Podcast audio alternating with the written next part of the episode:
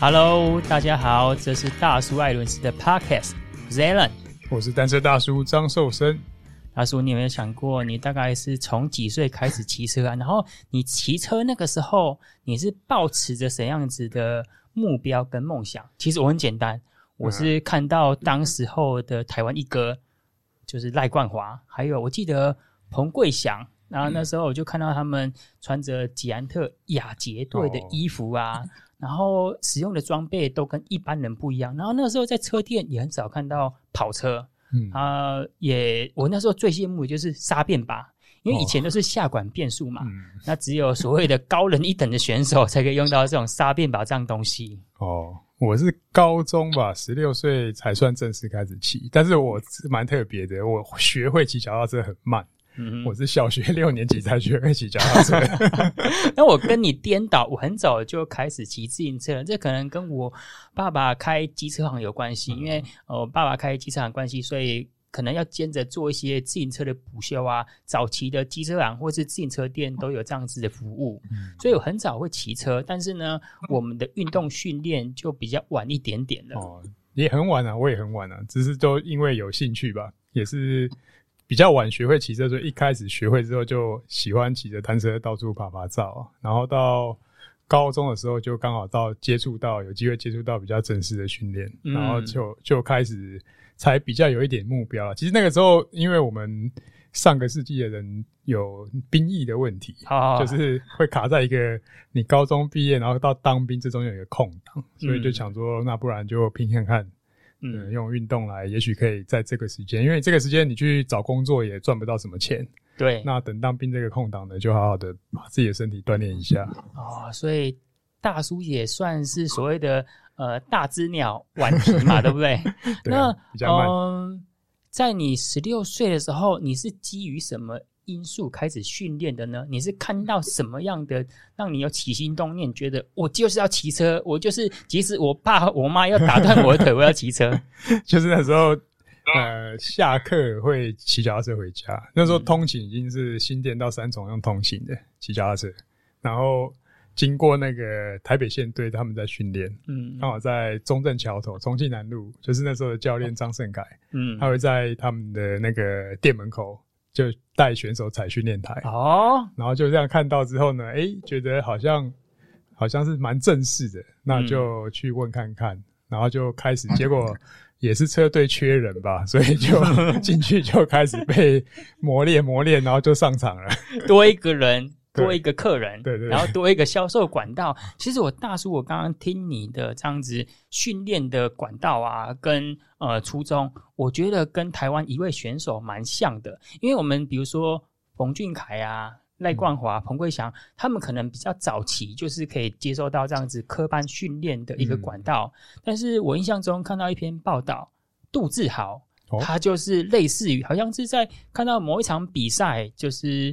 因因缘际会之下，就觉得自行车是一个结合力与美的运动。嗯，然后慢慢的呢，透过车店的教练，就是黄教练黄显熙，然后一步一步的把他带上来。啊，当然呢，这个过程到底是怎样？而且今年杜志豪的表现哦，非常的亮眼。然后就等于是说，今年二十四岁的杜志豪，他并不是自行车科班出身的。然后成长过程呢，他也没有经过正规训练。那今天很开心。他就在我们的 Podcast 线上，然后我们就请杜志豪 Sergio 来跟我们聊一下他的自行车跟他的成长背景。哎嗨，大家好，我是杜志豪 Sergio。呃，我本身出生在那个多米尼加，那时候是因为家里做生意到那边，在才到那边去。那大概在七八岁的时候返台，那大概在十三十三岁那时候吧，看到。我记得是看到一个赛事，那时候好像是天母绕圈赛。我记得那时候当年好像是十七岁还是十八岁的的彭元堂吧，他那个夺冠。那个时候台湾的强权是亚捷对对前进嘛，这两个是最大队，还有亚洲富士这些车队。那他在他只是一个地方车队的一个少年，然后就在这个比赛拿到冠军。那时候。呃呃呃，就是这个算是启蒙赛事吧。就是那时候我是休闲在骑脚踏车，然后在场边观战。嗯，那看到这个比赛之后，我觉得哇，这个这个车脚踏车这个冲刺，终点冲刺很帅，然后过程中的这个拉扯，还有这个公路车的这个姿势啊，这种样子很帅，这样就就让我就很想要骑车这样子。嗯，了解。所以对，听刚刚 Sergio 您说到的，您是从十三岁开始骑车嘛，接触自行车总共有十一年。那你刚刚讲到说，嗯、呃，十三岁那一年是看到呃天母办的绕圈赛，然后你看到绕圈赛之后呢，嗯、接下来呃你要怎么循序渐进的，然后让你接触到自行车正规的训练，从休闲到正规，你的转换是怎样子呢？其实一开始我是跟着。车店，因为像北部这边的那个夜骑比较盛行嘛，你也知道夏天跟那时候就是在有有脚踏车店的这个这个这些车店都会带一些夜骑的活动。那我固定是周三，那个时候只有周三会跟着大家往那个外双溪那边去去夜骑。那骑的路线那不就是剑南路啊、中社路这种？那其实一开始我骑车，我连剑南路都骑不上去，大概两公里的一个爬坡，那我是用 我是用走的。哦，那对，那个时候，那个时候其实是跟着那个啦。那个时候瑞光路开了一间台湾第一间 Specialized 的车店，嗯，然后跟着他们的夜行。那那时候带着我的其实是那个白狗哦，白狗。然后他就带着我骑车，他以前是哥伦布车队的对的队友，然后就骑着骑着，可以爬山的，那也跟得上。那那是非常非常休闲入门的这种骑骑。了解。那再来，你刚刚讲到说从剑南路跟不上啊。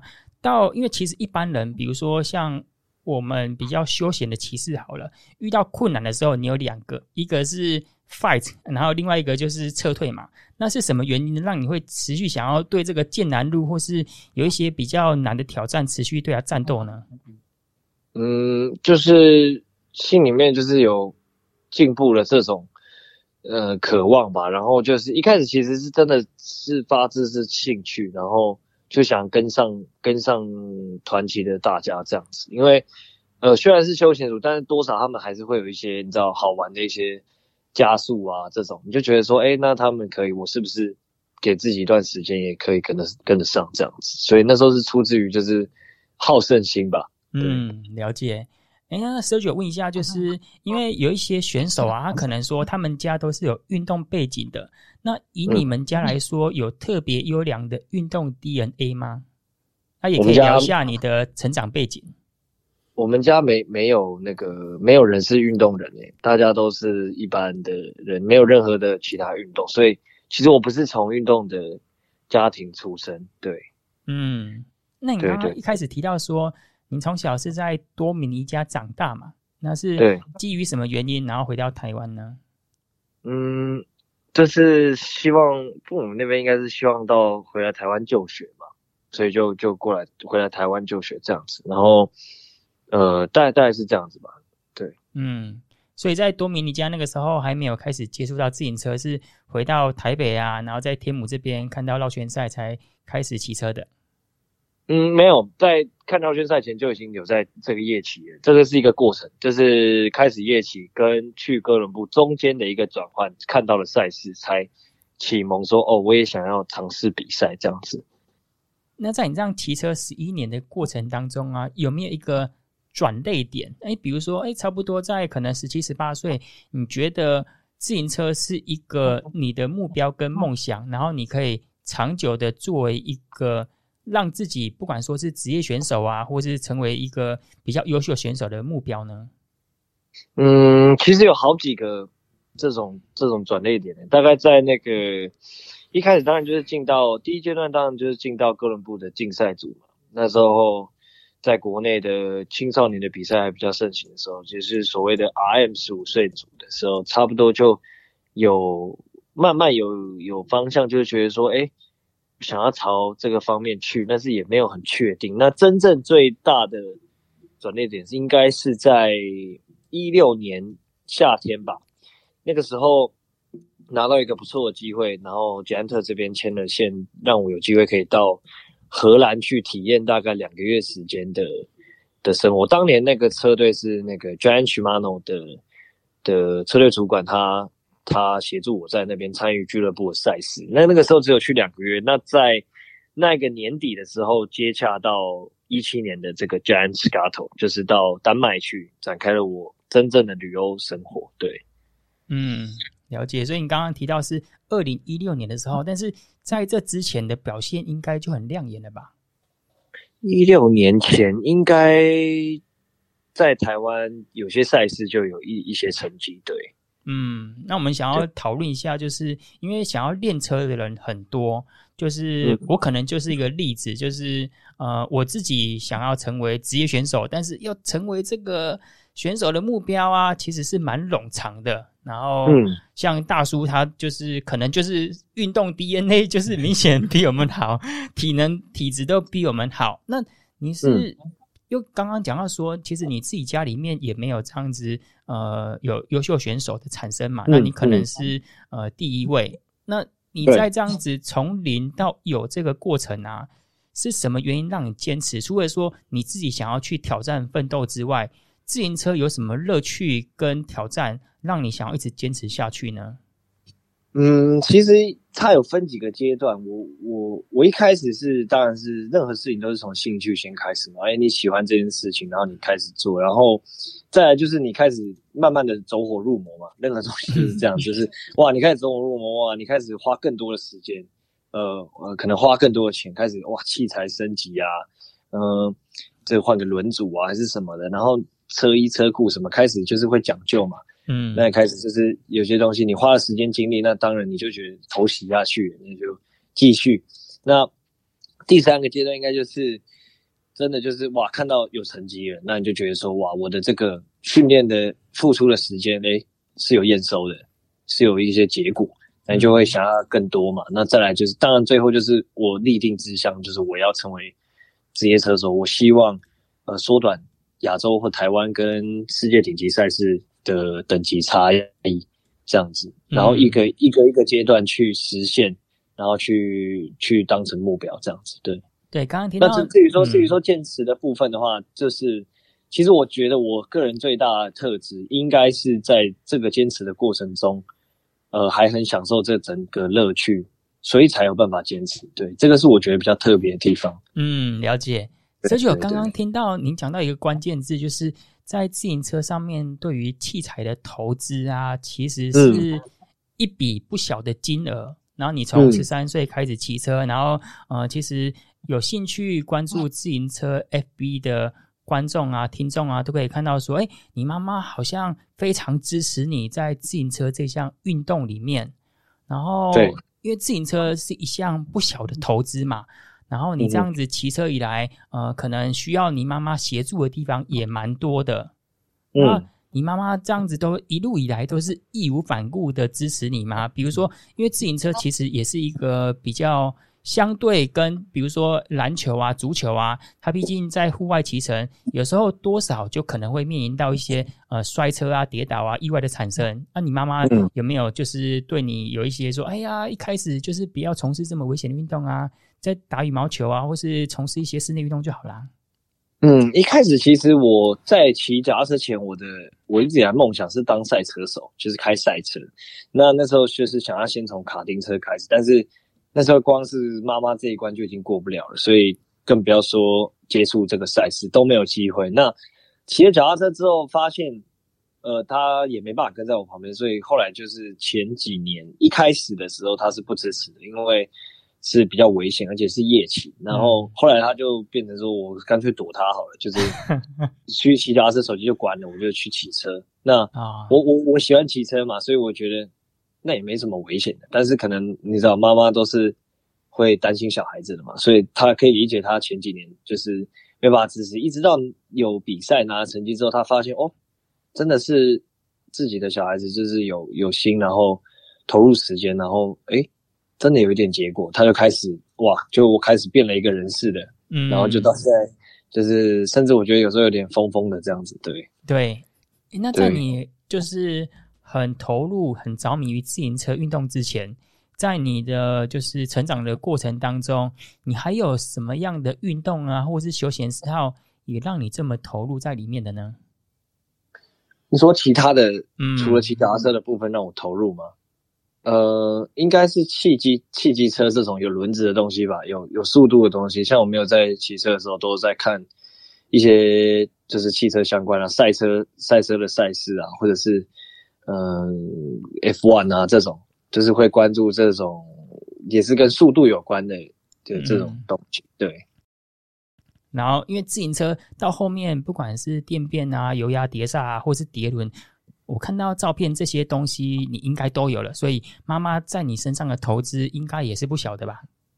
嗯，一开起初其实都是车队那边借出借，就是像黄贤熙教练老老大这边他借给我，所以其实，在器材上，我从加入哥伦布之后，几乎是都没有烦恼过，都是车队都是车队提供，或者是呃捷安特这边就是就是赞助那。妈妈这边的话是只有一开始我说夜骑这一段，那跟就是近几年有一些计时的比较专精的器材有花到钱，那其他的话其实蛮幸运的，车队都帮助蛮多。其实真正投资的部分是一开始过去到欧陆这个部分，嗯、因为一开始你你一定是要自己花一笔钱，那过去看看，那有没有有没有让你看到什么东西，或者是有一个呃。可能是觉悟啊，或者是继续前进啊，这个都不不一定。但是那时候我很确定的告诉我妈妈说，我要去，嗯，我要看看真正的这个赛事的世界是长什么样子。嗯、所以我觉得这个到旅欧的费用才是我觉得真的比较，呃，我妈妈这边，嗯，对对对对，这个是比较大的，就是很多东西都要自己想办法。你的你的住宿、机票那些，当然到了职业队，一切都都不一样，但是那是后期的事情，对，嗯，了解。那对对对，听 Sergio 刚刚聊到，就是似乎黄显熙黄教练对你这个就是专业选手的养成扮演很重要的角色，可以聊一下你怎么跟他互动的，然后训练的过程大概是怎样子呢？比如说，哎，我们今天是从一个休闲业余的选手啊，是怎样一步一步，然后教练这样子把你带上来，因为。在台北自行车是比较特别的地方，它比较少所谓的科班训练出身，它比较不像说在中部啊或是南部有自行车专业学校。那尤其你就是又属于比较呃晚才开始接触这个运动，那黄教练是怎么一步一步带选手上来的呢？对，因为十三岁到十九岁这六年应该算是你的养成期啊，那这等于是。国中、高中的阶段，你在学业啊，还有黄教练这边他怎么指导你？我觉得这一段是大家可能比较好奇的。嗯嗯，当然，这个黄教练，这个黄贤教练这边他的这个角色是非常非常重要。如果没有教练的话，这个光是旅游的这个线啊，或者是呃整个选手从完全没有到养成这一段是不可能的。那从一开始的话，其实他。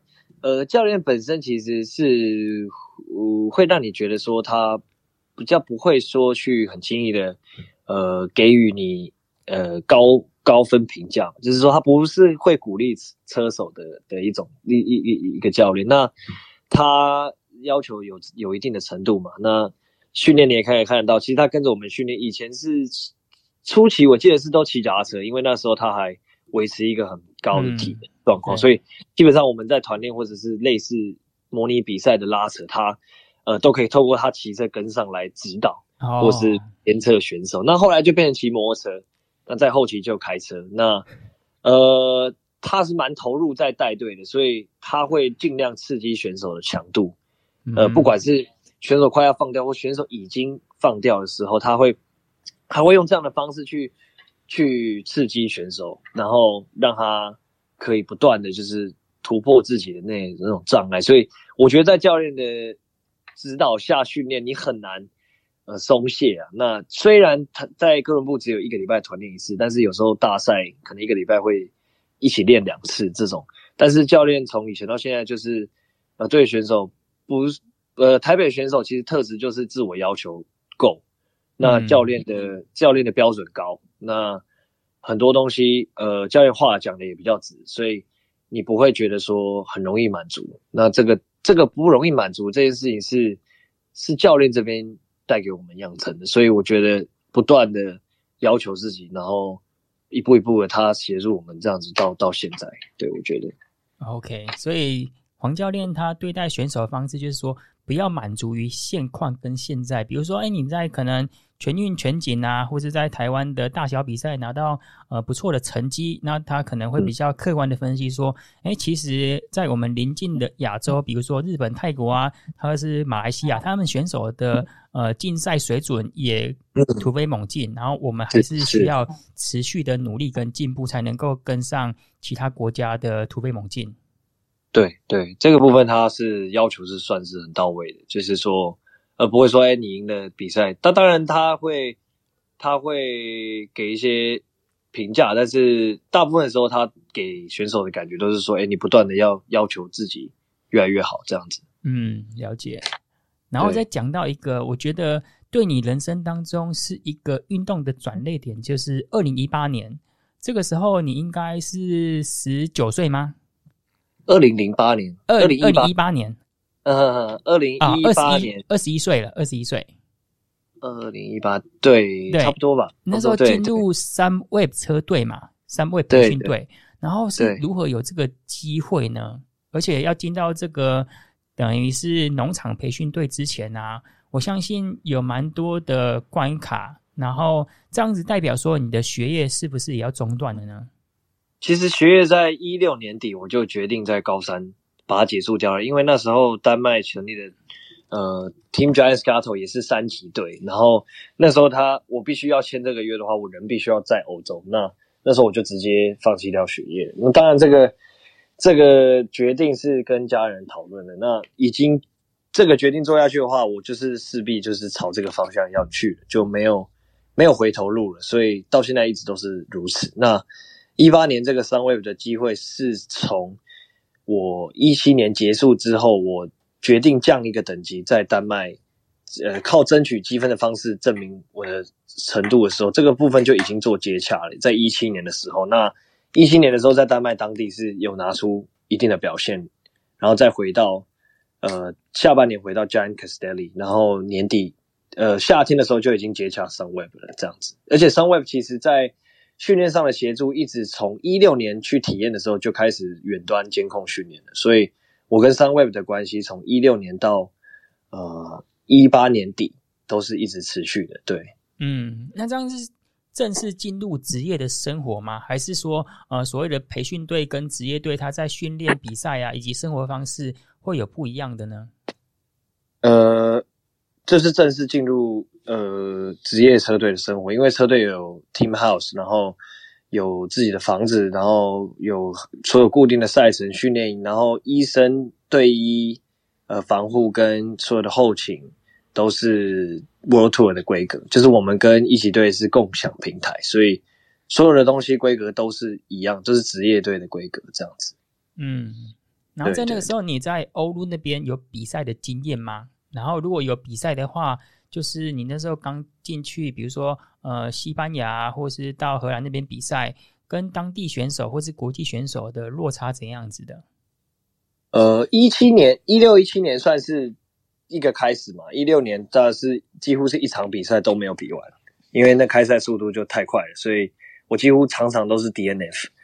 那这这是很现实的，华华人或者是亚洲或者台湾运动员过去到欧洲，你你比赛。呃，我只能说一定都是这样，这是必经的过程。那你可能会听了，你不相信说会这样，但是事实就是这样。他们那个起跑，不要说热身段，那个呃起跑就是就是好像在比赛最后一公里，那你没有跟到，嗯、呃，对，那路又小条，所以基本上第一年是几乎都没有完赛。一七年开始，嗯，一样赛事可以在前段，其实算是进步曲线算是很可观，我自己认为。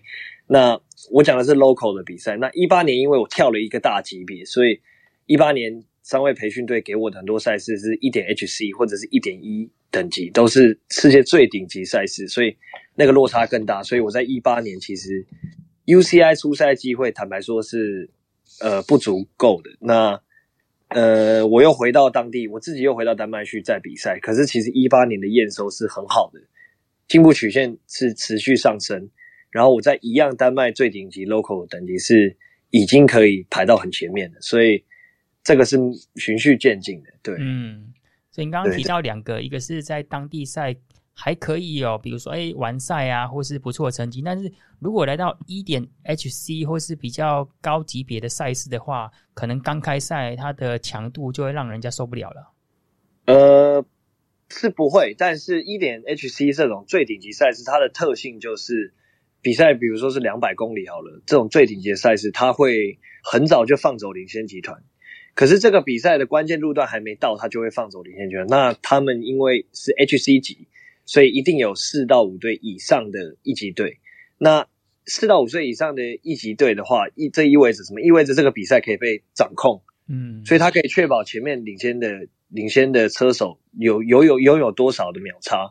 那他在确保这个秒杀的时候，他可以很轻松的控制，因为全部都是一级车手，全部都是伯仲之间，所以那个竞很强烈。那比赛可能都很好骑，可是。到了关键路段，他们要开始追赶的时候，或者是到了比赛最后一小时，这往往是差异最明显的地方，呃，就会跟不上了，因为他们那个开始追赶跟开始进入关键路段的的副将开始到前面工作的时候，这个时候就是非常有悬殊差异的时候，会直接开掉。嗯，那你开掉之后，那超过一定的范围，交管跟收容，你就必须要呃上上收容车，或者是你就。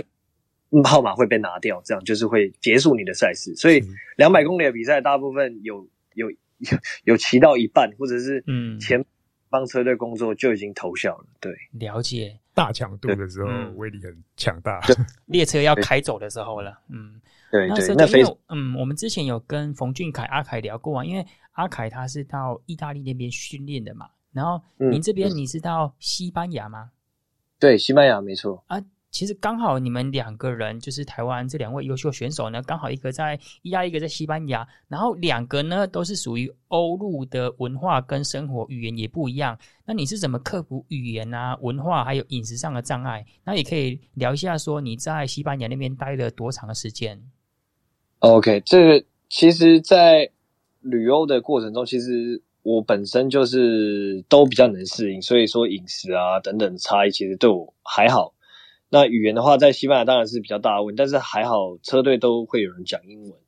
那最坏的结果就是你用 Google Translate 跟他们沟通，那这一次也没有办法。那你就在沟通的过程中去学习，呃，怎么样去讲。但是，一八年、一九年的车队都是，就是 Sunweb 跟 CCC 都是可以用英文沟通的，所以这个倒是还好。倒是二零二零年，呃，西班牙队稍微比较有一点状况，但是因为疫情也没有办法。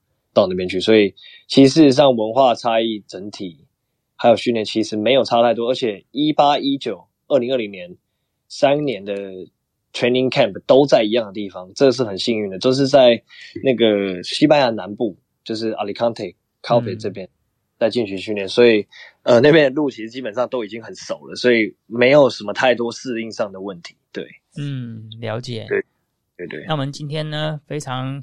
荣幸呢，可以邀请到 Sergio 加入我们今天的 Podcast。那今天做一个话题呢，因为我们在下一集呢也会跟 Sergio 聊到说，他今年的训练跟表现啊，还有成绩都非常的亮眼。那我们在下一集的时候会针对训练这一部分再开一集的 Podcast。然后我们来到本集的最后一个话题就是。Sergio，那你的自行车的目标跟梦想是什么呢？因为今年二十四岁嘛，对选手对自行车这个项目来说，其实还有蛮多可以发挥的地方。那我们可以聊一下，说你的目标跟梦想在哪边呢？呃，短近短期内就是希望可以代表台湾到亚洲锦标赛去拼个人计时的的名次嘛，就是希望能够拿下最最佳成绩这样。那呃，再来就是九月，希望明年九月的杭州亚运，这是近程目标。那远程的话，就是希望呃，二零二四这个奥运的部分作为一个远程目标。那再来，当然终极目标当然就是能够在欧陆赛场呃持续的磨练，然后最棒的结果就是我能，因为我必须坦白说，在最高等级的竞技是非常现实的，所以。呃，过几年前我也看过真正赛场的样子。我希望我自己能够变成一个，嗯、呃，在最顶级车队里面的的有价值的副将。对，嗯，这是了解。所以听起来就是未来的可能一到三年的短期目标啊，三到五年的中长期目标，你自己都已经有一个梦想蓝图了。好，我们这一集感谢你的收听。如果你想听什么主题，可以在 FB 搜寻大叔爱伦士，或是透过 Podcast 留言告诉我们。我们下次见，拜拜，拜拜，拜。